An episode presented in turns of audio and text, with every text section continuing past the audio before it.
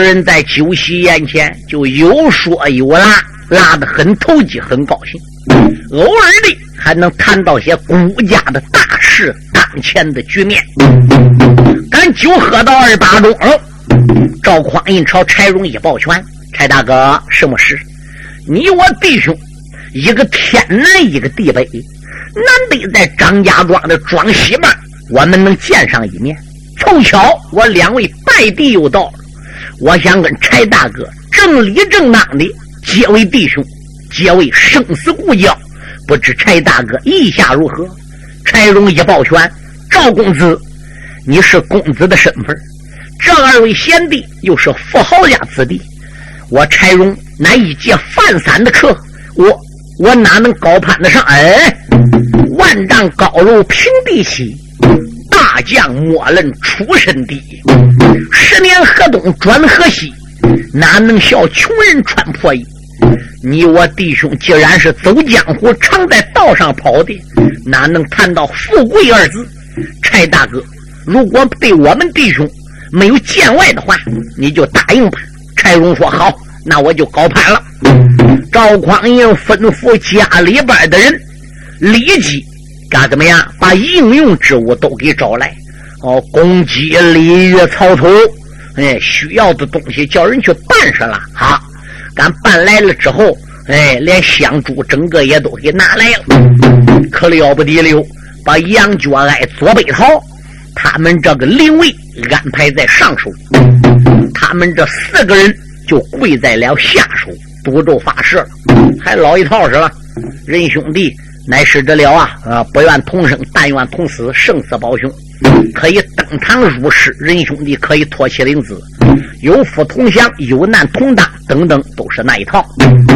赌咒发誓过之手，一学年庚，柴荣最大。柴荣今年已经是二十四，赵匡胤呢，今年是二十一了，张光远就为老三，罗延威就为老四。这四个人干依着了续过年庚，把大小给排出来了。赵匡胤和罗延威、张光远连忙立的就给柴大哥磕头。哎，张光远、罗延威弟儿俩，这又给赵匡胤磕头。罗延威最后又给张光远磕头。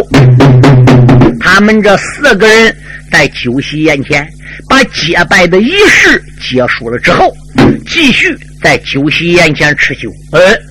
赵匡胤偶然就想起了一件事：因为光远什么山哥，那夜里我在东京汴梁大闹玉钩栏，杀了十八名的越女玉妓，我当时候就闯出来了。万没想到，武城兵马司周大人领兵带将及时赶到，捉拿于我。情急之下。打起仗来是无好拳，骂起人来无好言。岳灵兵叫我打死打伤不少。当时我冲到西门，是指望能闯出汴梁呢，万没想到城门被封锁，武城兵马司的令箭早已到了。我想到北门、到南门和东门，同样也闯不出去。我正在犯难，山穷水尽，万没想到空中有一道人说：“我救你来了。”紧接着就是一阵风。把我给卷了出来。自打哥被大风刮出了东京汴梁，那么东京汴梁的御妓被我杀了十八名，御林兵被我杀了很多。万岁爷究竟是如何对付我姓赵家的？我到现在还不知道。你弟兄俩既然是从京城而来，你赶紧给我说说，万岁爷到底见没见俺家贼？他把俺爹、俺娘，把我一家老少究竟是如何处置的？弟兄俩不听此言便罢，听罢此言，面上带笑，朝赵匡胤一抱拳，口尊道一声：“哥哥，听去了。”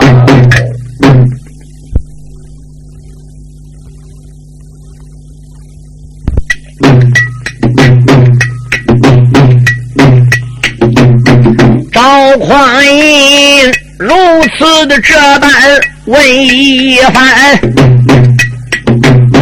张光远忙忙的抱拳开了言，出言来没把别人叫。哥哥不知听我谈，那夜里你杀了玉姬十八个啊啊！由于那玉林兵丁动戈干，周大人把你逼到西门口。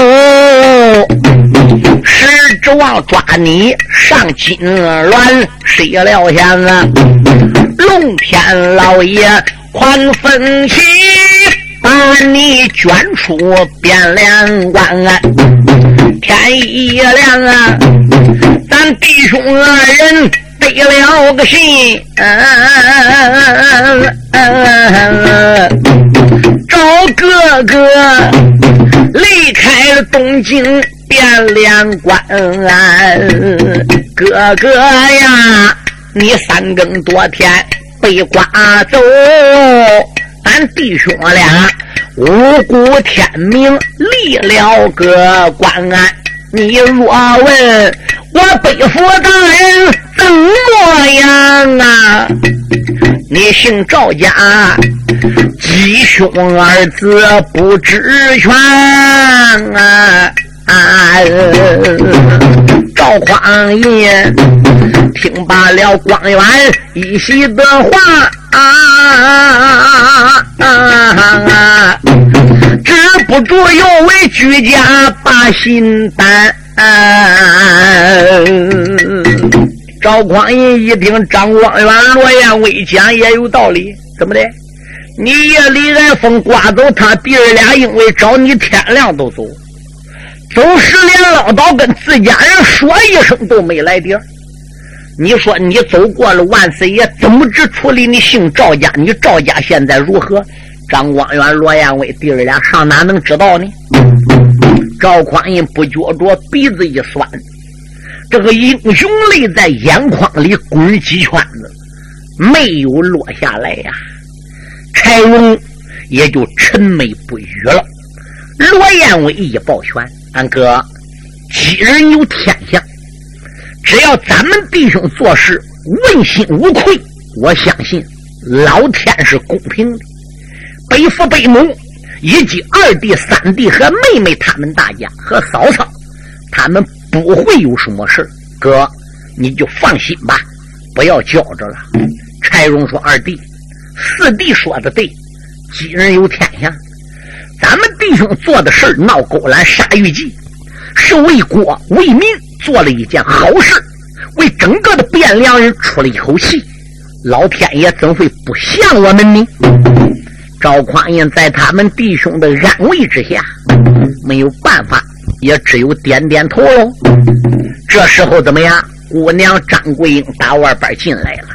赵匡胤连忙说：“夫人，赶紧过来，我正准备叫人去喊你了。”今天怎么样？来了我二弟三弟，我又新结交一个朋友。刚才我们四个人才拿香结拜，排行呢又略有更浓。张国英说：“将军，你带三个人一回来，我就得信儿。但是我没有来。我听说你跟这三个人拿香结拜了，便知道是你的好朋友。那我就不来不行了。为我介绍一下，哦，这是俺大哥，家住哪里，姓啥名谁？这是我三弟。”嗯，住在汴梁，这是我四弟也在汴梁，跟我早都认识的，等等一切讲说了一遍。哎，姑娘过来为他弟兄三个人施礼，柴荣呢也就还礼了。那老三老四更不用说，见过嫂夫人喽。嫂子也来喝两盅吧。张桂英说不了，你们弟兄在一起都拉呱谈心吧。我呢就回楼去了。过去这个女孩家轻而易举。那是不能上前的，男子汉跟人外边人拉呱，这大嫂子你会不懂，跑的我也来弄两盅，那你这是干熊？掌柜回去，等到酒席一结束，弟兄三个人，弟兄四三个人的住处被赵匡胤呐给安排好了。嗯，拉过呱之后，洗过脸，洗过脚，赵匡胤呢就说了：“你仨人拉呱，我回去了。”赵匡胤回到楼上边。就见到了张桂英，张桂英这时在楼上边才细问赵匡胤：“啊，你对我讲了，他是徽州人，现在住在河北沧州黄梅岭，他是干什么的？赵匡胤这才对他说：“他是贩散卖的。”张桂英这时候给贼一堵了，说：“将军，我也不是怪你的，这什么人你都接住，你怎么接住个贩散人的呢？你说那张光彦是汴梁啊，罗延威是汴梁的，搁 K 社里你说了，从小你跟他俩就交好，这俺就不谈了。这柴荣等于是个生人，跟你见头一面，是个做小生意的，你怎么都给弄到家里跟他结拜呢？”你不感觉你做事有点太荒唐了吗？我也并不是说疼他喝我们家两盅酒吃我们的饭，哎，你以后做事得慎重考虑，因为你身份不同。哎，赵匡胤说：“桂英，你哪里知道？就提起我一出庄，怎么遇到黑老虎的？对，我追这个老虎不见，发现一个黑大个，转过来我去追那条五爪金龙。”那个五爪金龙被我追有大半里路，奔我大哥柴荣顶梁就扑去了。扑到顶梁，这只五爪金龙就没有了。因此，怎么样？我考虑大哥柴荣将来必有帝王之相，所以呢，我认为他是个贵人。再加上他为人忠厚，五官又端正，我才跟他结为朋友。那你不能看现在他是犯三道。哦，张桂英说：“原来如此。”那你也相信这一套？什么杀钻气孔了，毕竟是帝王之相了，等等啦，你也相信这一套？赵匡胤说：“我原先不相信，后来呢，我就有一点相信了。”哦，那你先不相信崔字算卦算命这一条，后来你怎么又相信？嗨，别提了，我当初搁东京汴梁，无意之中。